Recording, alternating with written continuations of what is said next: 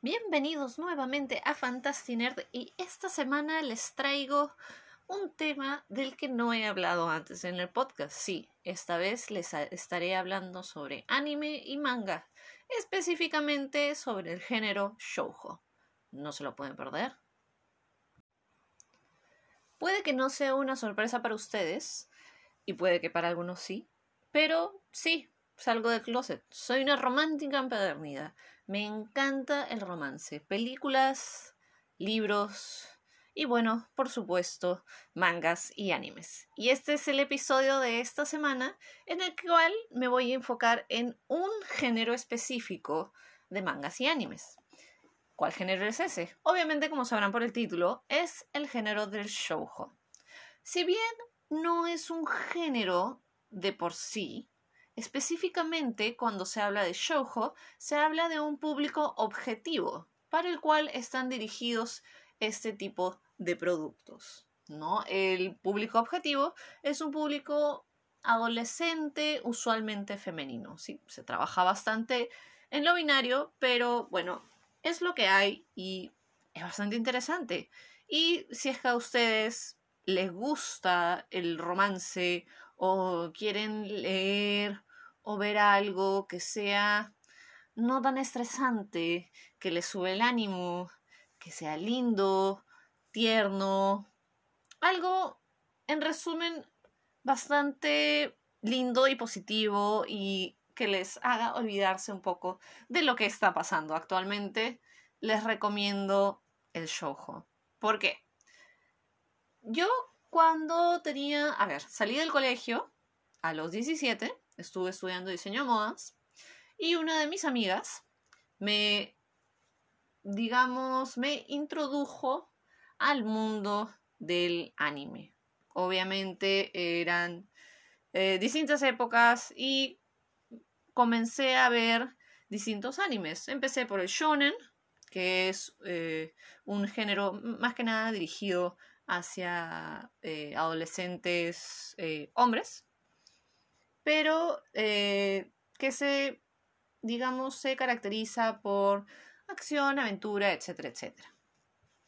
Y por el lado del shoujo tenemos la idea de, tenemos acción, también, también tenemos acción, tenemos aventura, pero puede estar enfocado hacia cosas distintas con respecto a lo que es eh, su, digamos, entre comillas, su contraparte, el shonen. Pero bueno, Ejemplos clásicos de shoujo. Obviamente Sailor Moon, porque obviamente todos, creo que, creo, espero, todos hemos visto o por lo menos conocemos de Sailor Moon.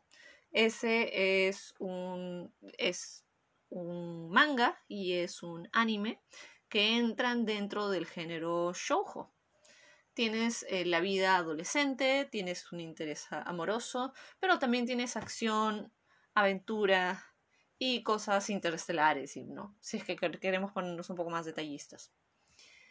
Pero cuando, bueno, cuando yo tenía 16 empecé a, ver eh, y a leer bastante de, de manga y anime y en un momento caí en el shojo y vi y leí varias cosas que, bueno, como con los cómics y como con los libros, puedes tener un género que tú digas, ah, yo prefiero leer este tipo de género. Pero no necesariamente quiere decir que todas las historias te vayan a gustar. Hay una variedad extensa de tipos de historias dentro del género. También la mezcla de géneros. Tienes, bueno, la idea de shoujo, entre comillas, por la demográfica, pero también tienes los géneros, digamos, más eh, genéricos, que son acción, aventura, romance, terror, thriller, etcétera, etcétera, etcétera. Entonces, cuando estás eh, investigando sobre qué leer en, cierta demográfica, por ejemplo en la demográfica del shoujo, puedes encontrarte shoujo que va a tener mezcla con estos otros géneros, porque base cierta demográfica, pero termina siendo de tal o cual género. Entonces, si bien tuve mi época fuerte de leer y de ver eh, animes cuando tenía 17, luego ya cuando eh, dejé el instituto y empecé la universidad, no tuve tiempo para nada, no tuve, tiempo, no tuve ni siquiera tiempo para vivir. Entonces mucho de esto lo dejé de lado. Pero ahora que ya he tenido, eh, digamos, tiempo libre, o sea, ni siquiera es tiempo libre, en fin. Pero ahora, por ejemplo, que nos vemos en esta situación, yo necesito, de cierta manera, ver y disfrutar de contenido que no me genere estrés. Yo usualmente no veo drama y no veo terror por el hecho de que son géneros que me resultan estresantes. Eh, no me gusta estar triste y no me gusta estar asustada, en resumen. Entonces, también en la situación en la que estamos viviendo actualmente, necesito algo que me haga sentir bien. Con comedia soy bastante especial eh, en cuanto a series o películas, porque tengo mis cosas como cualquiera, eh, pero en el tema del romance, me gustan mucho las películas, bueno, en, ciertos, en ciertos momentos de, de, mi, de, mi, de mi vida, me gustan las películas que son, digamos, el estilo Hallmark. ¿Cuál es el estilo Hallmark?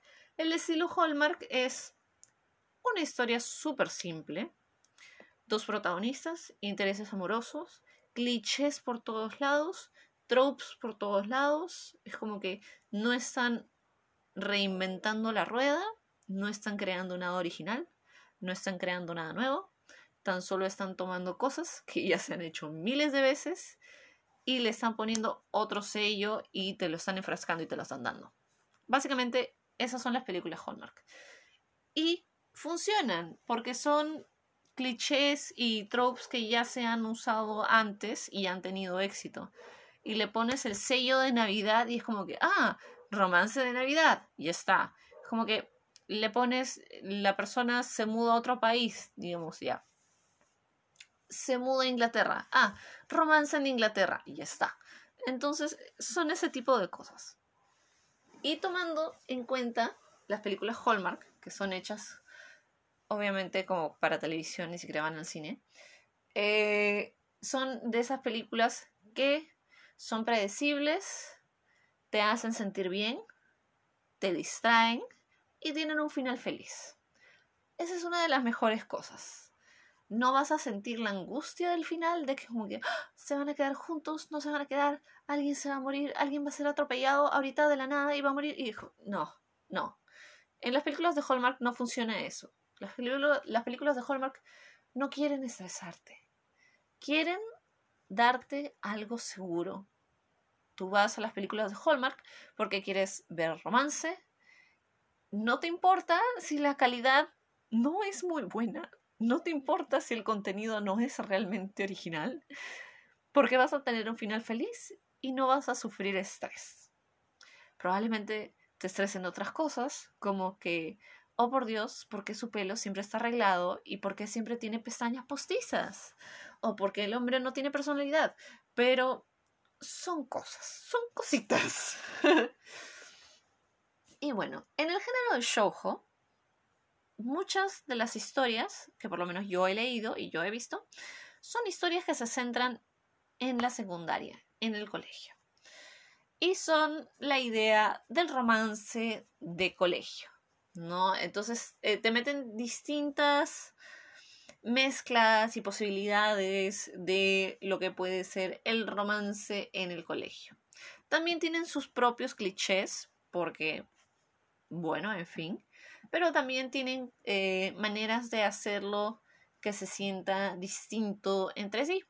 No he visto tanto como para poder decir exactamente cuáles son los hitos del género, porque obviamente solo soy, soy fan y soy como que mm, tengo mis momentos, ¿no? o sea, soy fan casual, pero me defiendo en lo que quiere, en lo que es el tema. Entonces, si con todo esto que he hablado a ustedes les interesa leer o ver un poco más de shoujo, de, bueno, de este género, de romance de secundaria, algo súper lindo, súper inocente. Eh, acá les dejo una lista de, de shoujos, animes o mangas, pueden leerlos, buscarlos, etc. Que a mí, que yo los he leído, los he visto y me parecen súper lindos y súper tiernos. Ya. Tenemos Ore Monogatari. Perdón, no sé japonés. Eh, también se traduce a My Love Story. La idea es que tienes a este personaje principal que es un chico de secundaria, que es sumamente masculino, grande, intimidante, eh, pero es una persona muy, muy dulce. Y como es tan intimidante, está acostumbrado a que la gente eh, se intimide y que todas las chicas tengan eh, un amor platónico con su mejor amigo, que sí es un poco más el digamos, el estereotipo de chico guapo de secundaria de anime. Delgado, guapo, alto, lo que fuera. Entonces ese es un protagonista poco común. Y eh, las cosas eh, se ponen divertidas cuando aparece una chica que eh, está enamorada de nuestro protagonista y no del mejor amigo. Pero nuestro protagonista cree que la chica está realmente enamorada del mejor amigo. Entonces él, entre comillas, la está ayudando a ella para que conquiste a su mejor amigo. Pero la cosa es, es que no se entienden comunicación, pero es muy muy divertida y es creo uno de estos animes slash mangas que salen un poco de la convención del género. Luego tenemos, esta no la he visto, pero sí sé que un montón de gente la ha visto, que es Card Captor Sakura, que de hecho vi un video de este canal en YouTube que si es que les gusta el anime, se los recomiendo muchísimo. Lamentablemente el canal está solo en inglés, pero es muy bueno. El canal se llama Get in the Robot, entra al robot, que obviamente es un guiño a Neon Genesis Evangelion pero en este canal hablan sobre distintos temas que tengan que ver con anime, mm, bien específico. Y uno de sus videos hablan sobre la censura que tuvieron algunos animes al entrar a Estados Unidos, cosa que, por ejemplo, en Latinoamérica no tuvimos con ciertos animes. Hablan, eh, en este episodio específico, hablan de Sailor Moon, cuando tienes a Sailor Urano y Sailor Neptuno, que en Latinoamérica las tuvimos sí como novias, básicamente, pero en Estados Unidos se editaron de tal manera para que sean primas, lo cual es medio cestoso, pero en fin. Pero también en este episodio hablan sobre Card Captor Sakura, en el cual la mejor amiga de Sakura eh, está enamorada de ella o bueno, o te dan a entender que está enamorada de ella. Entonces, en la, la serie censurada que llegó a Estados Unidos, esto lo cambian por completo y te ponen al interés amoroso como que metido ahí y la cosa es que trataron de hacer un, no sé, una chanfainita con la línea eh, de la historia. Pero bueno, ahí está Carcaptor Sakura. Si quieren chequearlo, debe estar todo online. Realmente no sé si es que está en Netflix, pero bueno. Luego tenemos, a ver, ¿qué otro más he visto? Ah, este es muy bonito, pero el anime no tiene un final. Entonces yo les recomendaría leer el manga. O bueno, ver el anime hasta cierto punto y luego leer el manga porque el anime no tiene final. Porque bueno, así pasa.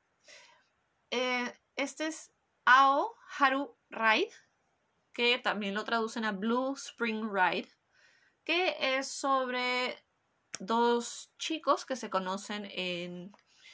Al principio, bueno, en la escuela media, creo que es en, en, Japón, que digamos es, se conocen cuando, tenían 13 años y se gustaban entre sí, pero nunca pasó nada. Y se vuelven a reencontrar tres años después, cuando ya están en la secundaria, y el chico ha cambiado muchísimo ambas personas han cambiado muchísimo. Entonces, la historia trata sobre cómo estas dos personas, como estos dos chicos que se gustaban muchísimo, han cambiado y cómo las circunstancias alrededor de ellos los ha hecho cambiar. Y cómo ellos mismos van a redescubrir quiénes son.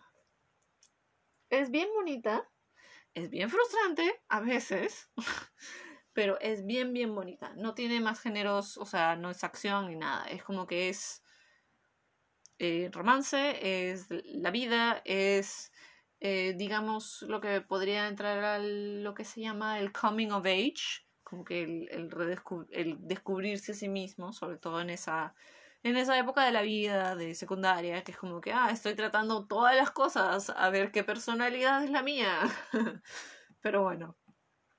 Otra que tengo acá es Lovely Complex, que me acuerdo de haber visto el anime, no, no me acuerdo si leí el manga, es muy posible que haya leído el manga, pero Lovely Complex creo que destaca porque usa algo bastante, bueno, todas usan algo bastante específico de Japón, pero esto creo es algo que destaca por lo lo diferente que es, creo, que es la idea de una chica alta estando interesada en un chico bajito y un chico bajito estando interesado en la chica alta.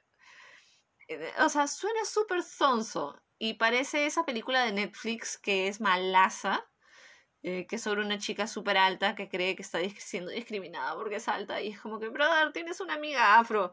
En fin, ya. esto es súper lindo porque te trabaja bajo esta premisa de la feminidad, la masculinidad, eh, la idea de que si ella es alta, los chicos no la van a querer porque se sienten intimidados. O si él es, es bajo, las chicas no lo van a creer porque no es el ideal de masculinidad. Entonces se trabaja bajo esa premisa y se va desarrollando los personajes y se va desarrollando el romance entre estos dos personajes. También está todo situado en la secundaria, no tiene, no tiene magia, no tiene nada de eso. Es muy, muy lindo. Luego de eso tenemos ya una variación que se llama Fruits Basket, que mm, hay una, un anime que se hizo desde el 2001 y ha habido un remake que se ha hecho el año pasado, que en teoría está en Netflix de Japón, pero se puede encontrar online. Yo no les dije dónde, pero pueden encontrarlo online. Yo, eh, cuando, sí, cuando tenía 17, llegué a ver el que salió en el 2001. Sí, porque yo lo vi en el 2006, ¿ya? Yo lo vi en el 2006 y si bien es como que me pasaban un poco de vuelta los dibujos porque es como que las caras son muy poco proporcionales. La historia era bastante linda y no era una historia, creo que típica del shoujo, de es como que tienes tu protagonista femenina, tu protagonista masculino, se quieren y está. La historia es cómo, cómo se enamoran y cómo le dice uno al otro que está enamorado, que ya, no. Esto es un poco más, un poco más complicado. Y también entra el género de fantasía. ¿Cuál es la premisa? La premisa es que hay esta familia que está maldita y ciertos eh, miembros de su familia se transforman en uno de los dos animales del zodiaco chino. Pero ¿cuándo? No es, no es la luna llena. ¿Cuándo pasa esto? Pasa cuando una persona del sexo opuesto los abraza. Entonces, obviamente, o sea, esto es un cuento de secundaria, es hace que cosas muy muy chistosas pasen, muy muy divertidas. Además, que el, este mundo tiene sus propias reglas con respecto a cómo funciona esta maldición, cómo la maldición salta una generación, cómo pasa que pasa de abuelos a nietos o a sobrinos, o pueden hermanos tener es, la maldición, y eh, cómo esta familia trata de no, trata de aislarse con respecto a esta, a esta maldición. Y no solo eso, sino el hecho de cómo esta maldición afecta las vidas de los miembros de la familia. Si bien es shoujo y si bien como que es una historia bastante linda, eh, hay eh, romance, amor, etcétera, etcétera. Trata bastante lo que es las limitaciones de la maldición. Te lo trata de ah, hacer o describir más, entre comillas, realista porque no es como que, ay, esta maldición, y está, voy a vivir normal. Es como que no. ¿Qué hace esta maldición? Hace que te aísles, hace que no tengas mucho contacto con gente de afuera, hace que no tengas contacto con personas de tu sexo opuesto o que trates muy en lo posible de no tratar con ese tipo de gente para que no salga a la luz tu maldición y fregar todo, ¿no? Entonces trata eso. Y bueno, de ahí viene el lado de como que sí, están en la secundaria.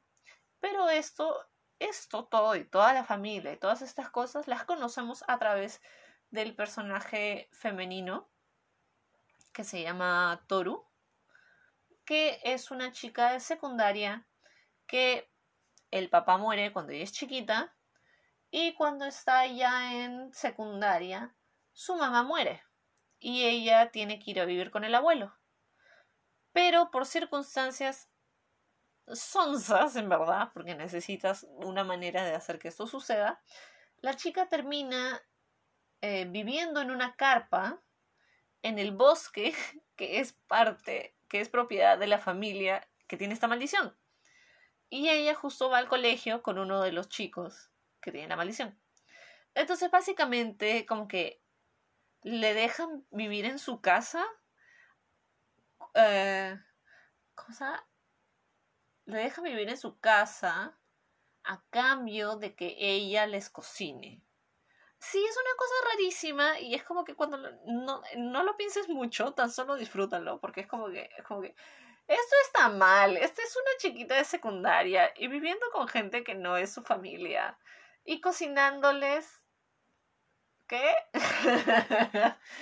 Entonces sí, pero es una historia bastante bonita porque el personaje de Toru termina siendo un personaje que ha vivido muchas experiencias negativas, pero es un personaje que mantiene la cabeza alta, mantiene eh, ese sentimiento de ser positivo, de que las cosas van a salir bien.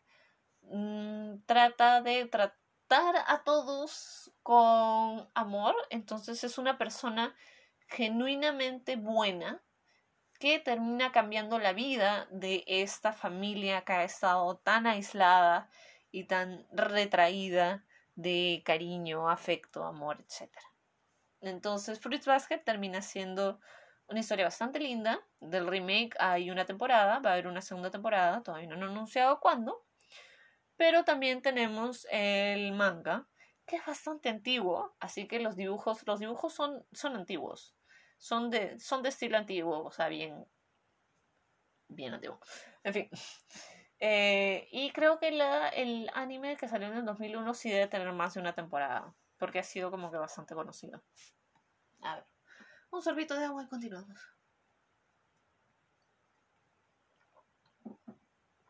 A ver, otro más. Este es el que estoy viendo actualmente. Eh, tiene dos temporadas, que podría ser una temporada y media, 25 episodios y luego 12 episodios, y el manga. Eh, yo estoy en la segunda temporada y es muy lindo y es muy divertido y en algunos momentos como que se vuelve frustrante porque obviamente cuando las cosas se hacen largas, tú es como que pones la mano en la mesa y dices, oh por Dios, qué estúpido, por favor, dile que te gusta. ¿Por qué eres así? Dile que te gusta. Ya. Esa frustración, esa es la que van a sentir con varios del show. Porque así funciona. Si la cosa no es lenta, no va. ya. Pero bueno, el nombre de este anime y manga. Kimi ni Todoke. No sé qué significa. Pero la traducción que le ponen es From Me to You. Eh, salió en el 2009. Ya conté las, las dos temporadas. Pero, ¿de qué se trata? Ya. Tenemos a nuestra protagonista, que se llama Sawako. Pero el problema de pobrecita Sawako es que tiene pelo largo, muy largo, negro, y no es muy sociable. ¿Por qué? Porque se parece a la chica de la película Ringu, que, que ustedes se me hace todos conocen la película eh, El Aro, Samara, ya. En la original de Japón, ese personaje se llama Sadako. Entonces, nuestra pobre protagonista de este anime y de este manga no solo se parece al personaje de Sadako, sino que su nombre es Sawako. Entonces, es. O sea, hay una confusión bastante grande. Entonces, la pobrecita eh, de chiquita se hace esta fama que la, que la persigue a secundaria y la isla de todos. Entonces, sus, sus habilidades interpersonales son muy, muy pobres y no tiene muchos amigos a pesar de ser una persona muy buena, muy linda, pero a la vez es un personaje sumamente inocente. Ya. Las cosas cambian cuando un chico se transfiere a la, a la misma escuela que ella y, y le ayuda a hacer más amigas. Luego de, de que este chico le ayude a que ella hable con dos chicas, estas dos chicas se convierten en sus mejores amigas. Y es este pequeño grupo de personas que le ayuda a navegar la secundaria. Le ayuda a navegar la secundaria, le ayuda a hacer más amigos, le ayudan a hacerla mucho más sociable, a salir a vivir la vida de secundaria, básicamente. Entonces es, es muy divertido, es muy inocente, es muy, muy dulce, es muy, muy bonito y creo que vale la pena si es que quieren ver algo que sea súper dulce, que les llene el corazón de, de, no sé, ¿qué te puede llenar el corazón? No tengo idea eh, algodón de azúcar. En fin. Pero sí lo recomiendo mucho. Es un anime y es un manga muy, muy dulce. Es muy, muy lindo. Los personajes son muy tiernos. En ciertos momentos quieres abrazarle y decirle, no, pobrecito, pobrecito, no le hagas daño. Y también es muy chistosa por las reacciones de los personajes. Aparte de que creo este, este anime y este manga resaltan porque es nuestro personaje principal es muy específico, o sea, con el tipo de socialización, que entra un poco en el cliché, pero los personajes eh, secundarios, como las amigas, una termina pareciendo una gangster, pero es una, es una chica súper metida en los deportes, súper deportista. Y tiene la otra amiga que es como que eh, la coqueta, la que sale con chicos mayores, etcétera, etcétera. que todos caen en cierto rango de los clichés, pero me gusta esta conexión de estas chicas que son tan distintas entre sí, son amigas y se quieren y se apoyan. Pero bueno, ese es, ese es muy linda. Luego tengo otro que lo vi hace relativamente poco porque obviamente no he grabado el podcast porque no me he sentido como para grabar el podcast. Así que he preferido esperar a sentirme mejor para grabar un episodio sobre algo que me gusta y algo de que quiero compartir con ustedes. De hecho, he estado haciendo recomendaciones en el Instagram, pero no puedo estar todo el tiempo ahí y, o sea, no, no quiero todo el tiempo mostrar mi cara porque es como que hay momentos en el que voy a estar en pijama y no me he bañado y estoy con un aspecto de monstruo de las cavernas. O sea, obviamente no, no estoy con un aspecto de monstruo de las cavernas, pero estoy con un aspecto que no quiero que me mire nadie. Así que bueno, ahí lo tienen. lo bueno es que el podcast no es video. En fin. Oh. A ver, otro más. Toneri no Kaibutsu-kun. Fuck, qué largo ese nombre. Ya, que se traduce en My Little Monster. Este es muy lindo. Pero, pero el anime no tiene final. Todavía tengo que leer el manga para poder leer el final. Pero me frustró tanto que no tuviera final. Lo que pasa es que tienes estas historias súper lindas de animes que salieron hace mil años pero fueron cancelados. Entonces, realmente, como si fuese cualquier serie, no tiene un final. Entonces, una vez que llegas al final del anime, si es que quieres saber cómo termina la historia, vas a tener que saltar al manga. Y muchas veces me han recomendado que lea el manga, igual, desde cero, porque hay muchas cosas muy bonitas que se saltan. Y es muy cierto, hay cosas que igual cuando traducen de libros a series, que las modifican, que las achican, que las acortan, que otras que las alargan, que ponen episodios de relleno, porque en fin. Así que si es que tienen la posibilidad de leer el manga, yo les recomendaría, o sea, no necesariamente leer todo el manga, sino saltar del anime al manga. Yo he hecho tanto con shoujo como con, con otros géneros y funciona realmente bien. O sea, la cosa es terminar de leer la historia. Pero bueno, volvamos a My Little Monster. Tonari no Kaibutsu-kun. Ah, trabalenguas. Lo siento, algún día aprenderé japonés. Eh, pero es otro amor de secundaria. No tiene otro género, no es, no es acción, no es fantasía ni nada de eso sobre un chico de secundaria que sus habilidades sociales también son paupérrimas, pero este vira hacia el lado de la delincuencia, hacia el lado de peleas, eh, pero también termina siendo inocente. Y la idea de que no sabe qué es lo que siente, pero sabe que siente algo, pero no está muy seguro de qué. Y la chica que está enfocada en sus estudios, pero es cínica y es súper antisocial y malcriada.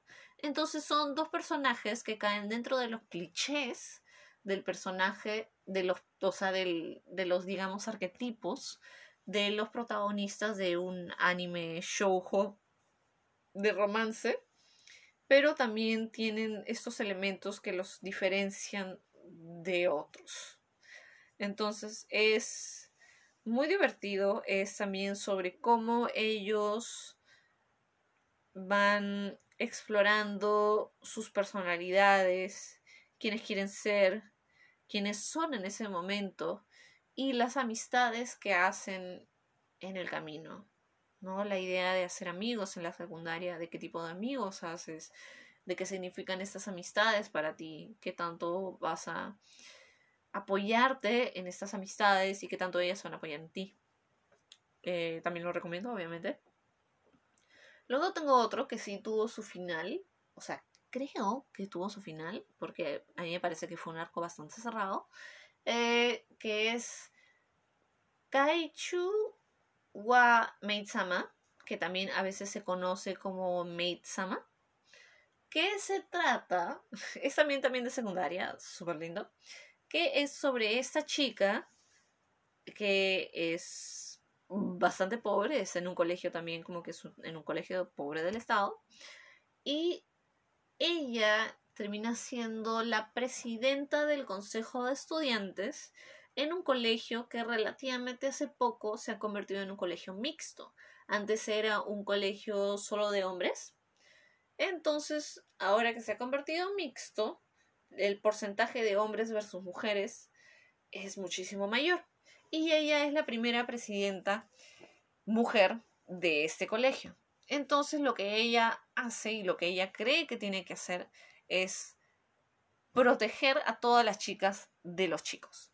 ¿Por qué? Porque los chicos van a ser como que es, un desastre. O sea, te lo muestran en el anime, pero los chicos terminan siendo sobrepasándose en sus actividades del club, les dejan menos sitio a las chicas, etcétera, etcétera, etcétera. Entonces tienes eh, este personaje y la, la chica esta, la protagonista, siente que tiene que hacer todo perfecto.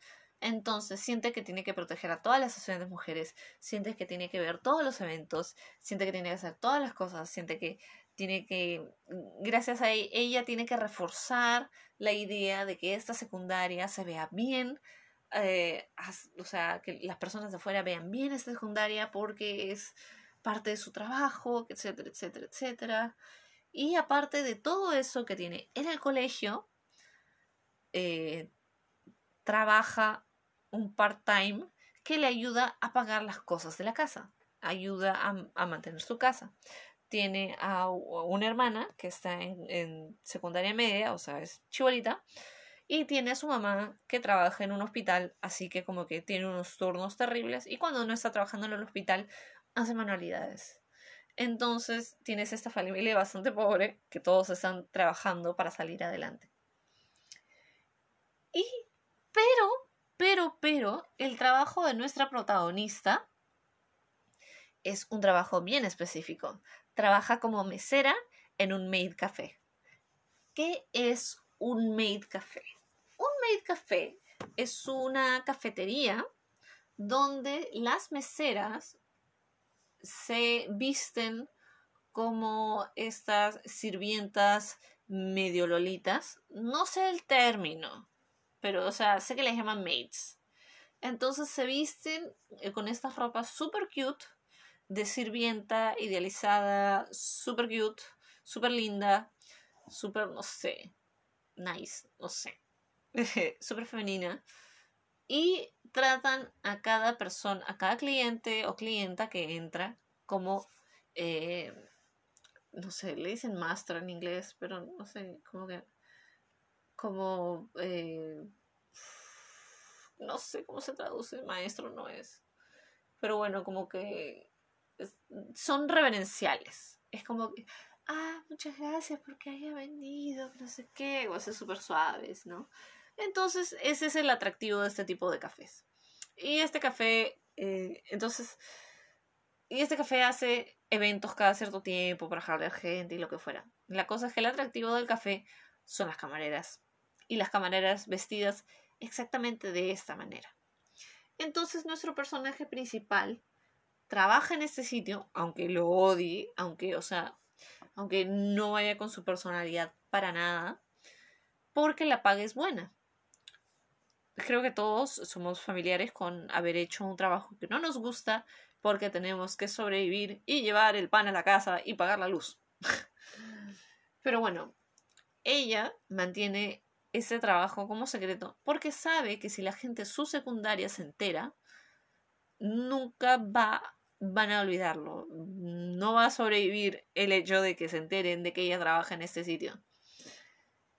Y lo que pasa es que un chico de la secundaria se la cruza mientras ella está trabajando, que está en su outfit de maid y todo. Y este chico, que eh, está ahí, no, es como que el más churro de la secundaria ni nada, eh, comienza a ir todos los días a este Maid Café. Y bueno, se van haciendo amigos, entre comillas amigos, pero la cosa es que el chico empieza a tratar de cierta manera a conquistarla. Y es bastante divertido porque hay muchas aventuras, muchos personajes, como, eh, como es la personalidad de la de nuestra protagonista porque es un personaje bastante fuerte, no solo en el tipo físico, sino en el tipo de personalidad. Y es un personaje que está bastante centrado en su manera de pensar y que es un personaje bastante terco y es un personaje medio violento. Entonces, se sale un poco del arquetipo que tenemos en los animes, sobre todo shoujo, de la protagonista femenina que tiene que ser como que dócil y bonita y pobrecita, ay, qué chiquita. ¿No? Entonces como que ya, este es un personaje como que bastante distinto.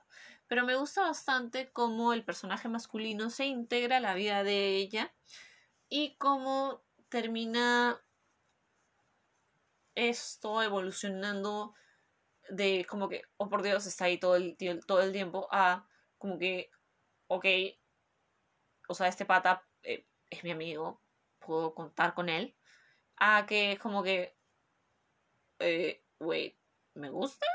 No, una cosa así. Entonces es bien divertido porque ese personaje masculino ayuda a ese personaje femenino a como que eh, entre comillas romper un poco sus paredes que es, es, algo un dicho que usa la gente pero es su personaje que le ayuda a confiar, superar y mejorar como persona, que eso es bastante interesante. Lo que sí he visto, diferencia del manga y del anime, todavía no termino el manga, el anime sí lo terminé, es que el anime, ah, el anime digo, el manga, hace un mejor trabajo de explicar por qué nuestra protagonista tiene esa actitud hacia los hombres. Te explica esto puede ser un poco de spoiler, silencien por dos minutos. El manga explica que el papá de la protagonista se fue con otra mujer y abandonó a su familia, con un montón de deudas además. Entonces es como fue la máxima traición, la traición de la persona que ella más quería, que ella admiraba y todo eso. Entonces ahí entra y se da un poco más a entender el la desconfianza que va a tener no solo nuestra protagonista hacia los hombres, sino también hacia el amor y las relaciones. Eso es, ya no hay spoiler, sigamos.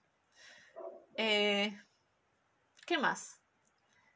Bueno, este es otro que me compartió mi amigo Leandro, que ustedes lo conocen como Poukiro, que quién es el diseñador gráfico que hizo la ilustración para el podcast. Así que vayan a seguirlo en Instagram. Hace, ilustraciones bien, bien bacanes. También diseñador gráfico. Pero, eh, por ejemplo, Leandro lo que hizo fue, me dijo, oye, a mí también me encanta el shoujo, lee este manga.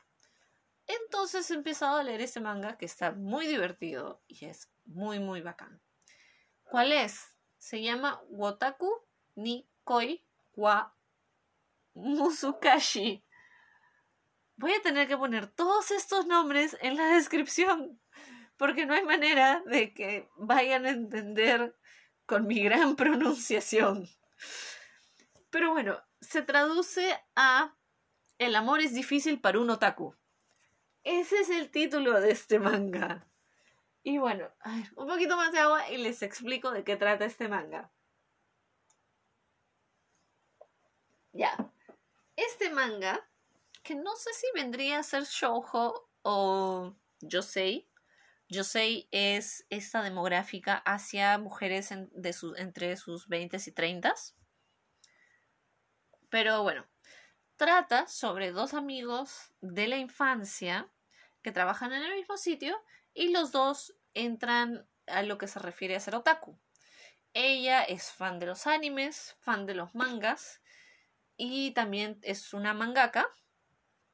Y él es fan de los videojuegos. O sea, totalmente le encantan los videojuegos. Entonces, cuando ella le, le habla y le explica que es como que no, tiene problemas al tener un enamorado, al quedarse con una pareja durante mucho tiempo porque ella siente que tiene que esconder esa parte de, de ella misma, esa parte tan, que, tan fanática de cosas, esa parte tan otaku. Otaku es como que es, es como que súper fan de algo, ¿no? Como que nerd de algo. Entonces ella dice que ella a sus parejas les tiene que ocultar esto. Entonces al final cuando la pareja se entera de que ella es un otaku, usualmente la dejan y terminan la relación. Porque la persona, o sea, en este contexto no está bien visto.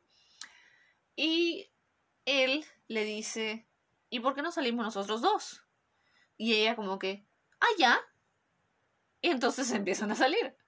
Y lo divertido es que junto con ellos, los personajes secundarios es otra pareja en la que ella eh, también es otaku, no tanto como nuestra protagonista principal, pero es fan de hacer cosplays.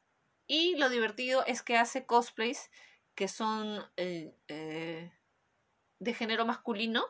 Entonces ves a esta mujer que hace cosplay de personajes masculinos. Es muy divertido.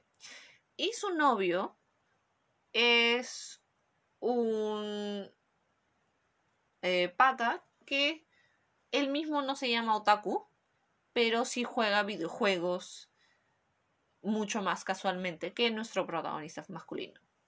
Y la, relación entre estas dos, estas dos personas, o sea, los personajes secundarios, es muy divertida porque tienen una relación de años y siempre están peleándose. Entonces es un contraste bastante divertido con nuestro, nuestra pareja principal. Y es como esa pareja principal va navegando lo que es salir con alguien con quien puedes ser totalmente sincero en el tema de tus gustos eh, o lo que, te, lo que te fascina, lo que te encanta, lo que te hace como que fangirlear, lo que te, lo que te vuelve como que súper nerd o súper geek sobre algo, ¿no? Entonces creo que es, muy divertido. A muchos de ustedes eh, creo les podría gustar porque fácil se ven medio relajados. No, ahora es mucho más normal como que ser eh, nerd porque es como que es, es mucho más mainstream muchas de las cosas que nosotros hemos solido leer o ver desde antes de que se vuelva mainstream. Entonces es como que ya no hay tanta, creo, presión social. Así que me parece súper bacán, me parece súper chévere. Y no sé si me olvido de algún shoujo. Es posible que sí. Pero bueno, esos son. Esos son todos los shoujo que les voy a y recomendar por ahora. Creo que es un género que aporta muchísimo porque es. es. es amplio, es divertido y es distinto a lo que podemos ver usualmente sobre todo si es que buscamos online. Pero eso es lo que les voy a recomendar por ahora. No sé cuándo llegue el siguiente episodio. Con fe eh, un poco más seguido, pero realmente no lo sé. Así que muchas gracias por escuchar el episodio. No se olviden que pueden seguirnos en Instagram, en Twitter y en Facebook como Fantastinerd. No se olviden tampoco de darnos seguir en Spotify, y escucharnos en esas otras plataformas como ebooks, ¿qué más? Google Podcast, Anchor.fm, básicamente todo eso. Y eso ha sido todo por esta semana. Espero les haya gustado. Chao.